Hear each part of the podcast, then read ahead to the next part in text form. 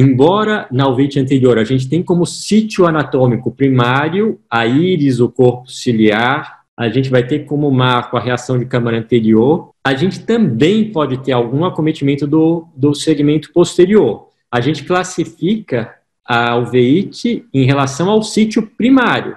Então, mesmo a uveite anterior, eu posso ter o edema de mácula, pode ter uma inflamação do uveite anterior, mas ela continua sendo a uveite anterior porque o sítio primário é a íris ou o corpo ciliar e tem reação de câmara anterior. Mas o que, que é imperativo?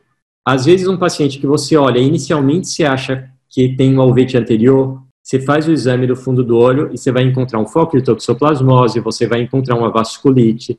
Então, obrigatoriamente, todo paciente com reação de câmara anterior, mesmo aquele que você acha que é só uma alvete anterior mesmo, você tem que dilatar a pupila e fazer uma boa fundoscopia desse paciente para verificar se não tem nenhum sinal inflamatório em segmento posterior. E aí, respondendo a. Perguntaram, perguntaram aqui quando pensar numa uveite anterior por CMV. Paciente que a uveite anterior por CMV, geralmente ela é hipertensiva, pode ser crônica ou recorrente e ela costuma ter uns infiltradozinhos numulares na face posterior da córnea. Inclusive, a gente acha que aquela síndrome glaucomatociclítica, a uveite de Posner-Schlossman, ela pode ser, na realidade, é, a etiologia o CMV. Qual que é a grande limitação em relação ao vídeo por CMV? A gente só dá o diagnóstico se a gente funcionar o moracoso e fazer o PCR. Ou então a gente fazer a, a, a dosagem do IgG no, das, das imunoglobulinas no moracoso. Então não é uma coisa que a gente faz no dia a dia. E o tratamento ainda é um tratamento que é um pouquinho... É, a, a gente tem dúvida se você tem que tratar com medicação sistêmica ou se você pode fazer o colírio ou o gel do gaciclovir. Então ainda é um vídeo que a gente precisa de mais coisa para esclarecer mas o diagnóstico é pelo PCR e ela efetivamente ela existe e responde ao tratamento adequado. Mas a, a, aquela outra pergunta que a Cécia falou, sim, a gente padroniza o exame para ver a reação de câmara anterior. Então, naquele feixe de 1 por 1 milímetro, se eu vejo de 1 a 5 células, meia cruz de células. Se eu vejo de 6 a 15, uma cruz. De 16 a 25, duas cruzes. 26 a 50, três cruzes, mais que 54 cruzes. Qual que é a grande crítica? É só a Cecília e a Adriana que conseguem contar 50 células circulando naquele feixe. Então, é quantitativo, na realidade não, é quali quantitativo. Até 25 células dá para a gente contar, dá para ter uma noção, mas aquelas células elas estão circulando. Então depende um pouquinho da experiência da pessoa que está fazendo. Então é, tem, existem críticas para essa classificação. No entanto, entre especialistas, tem uma concordância muito grande em relação a essa classificação. O que eu disser que é duas cruzes, Cecília vai examinar e também vai dizer que é duas cruzes, entende? E a gente também classifica em relação a, ao flare, em relação à proteína. Esses pacientes, vocês estão vendo que eu não consigo ver detalhe da íris, está aquela coisa meio nublada, está parecendo uma névoa o moracoso. Então, ele tem já quatro cruzes de uh, flare. A gente classifica dessa forma, então, uh, esse flare. Se eu tenho uma cruz, é bem discreto, consigo ver bem os detalhes. Moderado, me impede um pouquinho de ver detalhes. Três cruzes, já está mais borrado, a íris e o cristalino. E se eu tenho informação de fibrina ou aquele humor aquoso está bem coagulado, parecendo uma geleia, é, a, é o mais intenso que a gente tem. E nesses casos, você nem vê as células circulando, elas ficam todas grudadas naquela fibrina. Investigação, aí a gente vai se basear é de caso para caso. Vai levar em consideração, claro, as características do paciente, a idade, a lateralidade, os dados que a gente conseguiu na, na amnese e os achados do exame oftalmológico. Eu sou bem a favor da gente fazer isso extremamente bem feito, que muitas vezes o diagnóstico a gente não precisa nem de exame, a gente só dá por essas características. Então, se eu tenho um ouvinte anterior, curso agudo re recorrente, fica alternando de um olho para outro, é não granulomatosa, costuma fazer muita sinéquia no homem jovem, provavelmente é um HLA-B27. Se é uma crônica, não granulomatosa numa criança, provavelmente é IJ. Isso a gente vai falar mais para frente, mas é só para mostrar que às vezes a gente tem o, o, laboratório como suporte, mas o diagnóstico é mesmo clínico. O que, é que eu levo para o meu dia a dia? Se eu não encontrei nada de muito especial na anamnese, nem no exame físico, os exames básicos que eu vou pedir para aquele paciente com vente anterior é um hemograma, uma prova de atividade inflamatória, seja o VHS ou proteína C reativa aos dois. Sempre a gente vai fazer a avaliação para sífilis. Eu gosto de ter um raio-x de tórax, tanto que a gente avaliar em relação à tuberculose quanto à sarcoidose. Não costumo fazer tomografia de cara. E a gente está num lugar que tem a tuberculose endêmica, né? Então, ah, eu faço sim, mesmo para não granulomatosas, eu gosto de ter um teste não tuberculínico para um teste tuberculínico, um PPD para a maioria delas. E o HLA-B27 para as uveites não granulomatosas, eu gosto de pedir sim. Embora eu não vou tratar diferente, muitas vezes a gente tem oportunidade de dar o diagnóstico de uma espondilite nessas situações e também a gente sabe como é que vai ser o curso da doença se tem o HLA-B27 positivo. Não faço PCR de rotina, na realidade é muito, muito, muito raro eu fazer o PCR, porque o meu acesso a ele é limitado. E às vezes eu não confio muito nos laboratórios que estão fazendo. O laboratório precisa de ter uma boa padronização da técnica, mas ele pode ser muito útil em alguns casos de dúvida diagnóstica. A gente faz a paracentese, aspira o humor aquoso e manda para o laboratório. Tem alguns casos. É, até aproveitando isso, o pessoal perguntou aqui como é que é a técnica realmente de fazer essa coleta. Eu gosto de fazer na, no centro cirúrgico. Eu não fa... Você pode fazer até mesmo na lâmpada de fenda, mas eu prefiro fazer no centro cirúrgico mesmo.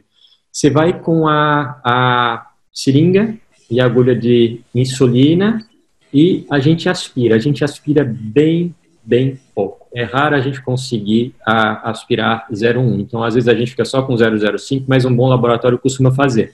E quando você tem que entrar em contato antes com o laboratório, perguntar se eles vão rodar isso, dizer que o volume é muito pequeno, e eles fazem a, o teste da mesma forma que eles fazem para análise do líquor, tá? Então, tem que ser conversado antes, mas é uma coisa possível de ser feito. E ele, para... Maior, doutor Tiago um recipiente, alguma coisa que você utiliza para. Tem, te manda nessa própria seringa. Certo. Manda na seringa. Você, eu deixo, às vezes que eu fiz, eu ainda deixei com a agulha. Eu só, porque às vezes você vai manipular, você perde aquele pouquinho que você é, coletou. Já é então, é pouco você, e perde, né? Exatamente. Eu claro, é, eu recapo a agulha, que não devia fazer, mas nessa situação eu coloco a capinha de novo e mando na própria seringa. Você poderia colocar no Eppendorf também. Tudo depende de como você conversar com o... O laboratório, né? Tem uma pergunta também, perguntando se o senhor repete o PPD ou só faz uma amostra. Pede uma vez e aceita aquele resultado. Eu peço uma e já aproveitando só para já fazer complementar a pergunta, se também não pede HIV e sorologia para tóxico é, eu peço o teste para tuberculose uma vez e acredito no, naquele resultado, a menos que eu tenha um paciente que seja HIV, que seja imunossuprimido, ou que eu possa, acho que possa ter um falso negativo, ou então um paciente que TB miliar da PPD negativo, né? Então, assim, tem aquelas, se eu sei que é aquela situação que eu posso ter um resultado falso negativo, aí eu passo ou para fazer o IGRA, né, o quantiferon, que baixou bem o preço, tá? Hoje você consegue fazer quantiferão por menos de 300 reais. O pelo SUS não faz, é, e convênio também não cobre, mas você consegue fazer com preço bem mais baixo. O, a, o PPD você tem um efeito booster, né? Então você precisa de saber como é que é que funciona quando você repete esse PPD. Então tem alguns detalhezinhos. Então, a princípio, a gente não repete PPD em menos de seis meses, a menos que você queira estar tá testando o efeito booster. A, não Toxoplasmose pode dar o veite anterior, sim, mas ela vai dar o veite anterior naquele paciente que está com a doença aguda recém-adquirida. A recidiva da toxoplasmose, a menos que seja a exceção da exceção da exceção, ela é uma recidiva posterior, é uma retinocoroidite. No entanto, pacientes que têm a toxoplasmose aguda, IgG IgM positivo, recém-adquirida, às vezes você tem só o veite anterior sem ter manifestação posterior, mas não é o caso do dia a dia, tá? Então, a princípio, eu não peço sorologia para toxoplasmose se eu tenho só um alveite anterior.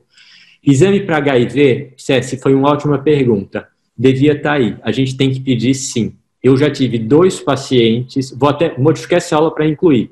Eu já tive dois pacientes que tiveram o VIT anterior por HIV. Eles estavam com a carga viral super alta, foi a doença recém-diagnosticada. E ah, eu, eu acredito que nesse caso foi pelo próprio HIV e te, existe essa descrição. Então deve estar incluído sim a sorologia para HIV. Mais dois, mais dois exames que perguntaram: fator reumatoide e fator antinuclear. É, fã, se não estiver pensando em, no, em lupus ou alguma doença reumatológica, se não tiver nada na anamnese para eu pensar em alguma coisa desse jeito, eu não peço. E é muito, muito, muito raro você ter uma artrite reumatoide dando o veite anterior. Ela vai dar olho seco, episclerite, esclerite, o veite anterior não é muito comum, pode ter, mas não é muito comum. Se o paciente não tiver nenhuma queixa articular, eu não peço, que nem eu coloquei. Esses são os exames se eu não tenho nenhum achado significante nem nada na amnésia que direcione a investigação. Se, ele, se for uma mulher nos seus 50 anos, a artrite, artralgia de pequenas articulações, eu vou pedir. Entende? Eu vou pedir o fator reumatoide, mas se não tiver nada para eu pensar em doença reumatológica, eu não peço.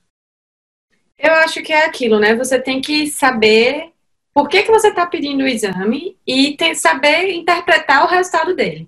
Então, se é. de repente você não tem uma suspeita nenhuma e vem um fã positivo, e aí, o que, é que você vai fazer com isso? Você vai considerar ou você não vai considerar, né? Então, eu acho que o mais importante é a sua anamnese de entender por que, que você está pedindo e saber interpretar o resultado que vai chegar, né?